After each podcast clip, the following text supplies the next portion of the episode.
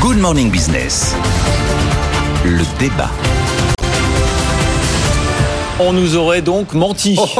on quelle- nous avait dit que les impôts n'augmenteraient pas. Euh, on a fait la liste dans le journal Bah avec oui. Raphaël Couder. Ouais. C'est pas tout à fait Ah. ça. Hein. Effectivement, non, c'est donc c'est un message politique de Bruno Le Maire qui est martelé depuis six mois. Et donc quelqu'un qui suit euh, avec un regard un peu lointain l'actualité parce qu'il n'a pas que ça à faire dans la vie, il a entendu le ministre lui dire qu'il n'y aurait pas de hausse d'impôts. Ouais. Et quand vous prenez la situation début 2024 dans sa globalité, bah, la promesse est tenue. Vous prenez toutes les cathédrales de la fiscalité, il ne se passe rien. Euh, L'impôt sur le revenu, on a même revalorisé les barèmes au même rythme que l'inflation. Euh, l'impôt sur les sociétés, euh, tout ça est dans les clous comme d'habitude. Il n'y a pas de hausse de TVA, il n'y a pas de hausse de CSG, il n'y a pas de hausse de TICPE, de taxes sur les produits énergétiques concernant les carburants. Donc, le moment, les, les grosses familles d'impôts un peu massives, un peu incontournables, il ne se passe rien. Et puis, évidemment, après, quand on rentre dans le détail, eh ben, la promesse est quand même pas totalement tenue. Parce que là, comme ça, ni une ni deux, en début d'année, on découvre que euh, la taxe sur le gaz naturel, elle, elle double. Ah, elle double, la TICGN double, et ça tombe à un moment opportun, puisqu'au même moment, les, les cours mondiaux du gaz baissent assez fortement. Ça serait un dollar. Du coup, ça lisse. Oui, mais à court terme, parce que le jour où les prix du gaz terme. remontent, euh, voilà. Mais ça veut dire que s'il n'y avait pas eu cette, ce doublement de la TICGN qui passe à plus de 16 euros le mégawattheure, à ce moment-là, la facture baissait. Alors, comme la facture ne montera pas, il n'y aura pas cette espèce de d'effet trop plein de la part euh, du, euh, du consommateur contribuable en se disant oh discrètement on va augmenter les impôts sur le gaz. Et pourtant c'est le cas. Vous prenez bon la taxe foncière, on sait que la hausse sera à minimum de 3,9%. Vous avez aussi la TICPE sur l'électricité. Il ne se passe rien pour le moment. Sauf Ouais. qu'il y a un amendement qui a permis la possibilité d'augmenter cette part de TICPE par décret au début de l'année 2024. Alors on verra ce que le décret fera ou ne fera pas. Ouais. Mais voilà quand même une. Là, on parle vraiment de hausse d'impôts objectives. Hein. Vraiment des hausses d'impôts objectives. Ensuite, vous prenez bon, la hausse des taxes sur le tabac, tout le monde le sait. On prend, euh, on prend environ un euro par paquet de cigarettes. La carte grise, il y a quand même dans quatre régions où la carte grise va augmenter. Alors, on, Bercy nous dira, c'est pas de notre fête. Mais par exemple, en Normandie, on va prendre plus de 30% de hausse sur la carte grise. Et puis après, vous avez des taxes sectorielles, mine de rien, alors qui vont concerner les entreprises. Donc, ça ne va pas provoquer d'émotion. Mais souvenez-vous, on avait décidé de mettre en place une taxe particulière sur les infrastructures de, de transport, les aéroports et les autoroutes. 600 oui. millions d'euros principalement payés par les autoroutes. Ben, pour l'instant, c'est passé, cette histoire. De la même manière, les- la rente, euh, la contribution sur la rente inframarginale des producteurs d'électricité, les très très belles années, là, ben, elle a été reconduite en 2024, sans tambour, effectivement. On a fait cette petite taxe streaming pour euh, financer le Centre national de la musique.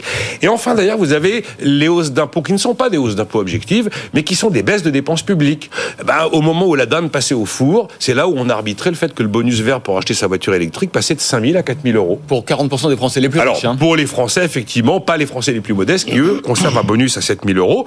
On a raboté, là, discrètement aussi, les cotisations sociales au-delà de 2,5 SMIC. Ça a d'ailleurs provoqué Ouais. l'ire de Louis Gallois, qui s'en était ému.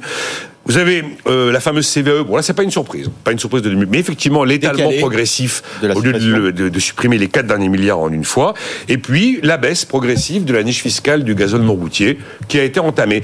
Donc, Non, on va je dire plus, non, je sais plus. mais voilà, donc, donc on va dire que globalement, la promesse zéro hausse d'impôts, non, elle n'est pas vraie. Bon, l'impôt indolore, inventé par le gouvernement, Jean-Marc Daniel. Oh, c'est pas lui qui l'a inventé. hein.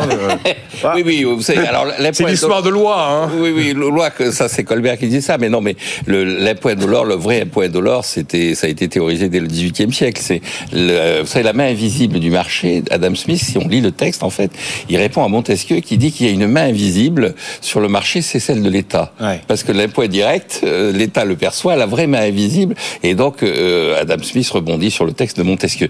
Donc, dans toute cette euh, galerie d'impôts, dans toute cette liste incroyable d'impôts, moi tous les ans, les auditeurs téléspectateurs qui ont de la mémoire savent que je rends hommage à une taxe particulière. La taxe cabanon. Cabanon, la taxe cabanon. Vous n'avez pas janvier. cabanon près de Bordeaux, vous Et non, Parce que vous avez l'air très sensible à ce sujet. Non, non, pas du tout. C'est un des sujets que je trouve les plus passionnants parce que c'est l'archétype de la, du délire sado-fiscaliste de ce pays. Oui, mais C'est au-delà de 5 alors- mètres carrés de cabanon. Oui, mais j'ai regardé, c'est 3,4%. C'est Cette, raisonnable. cette- cette année, ça augmente de 3,4%. L'année dernière, ça avait augmenté de 8%.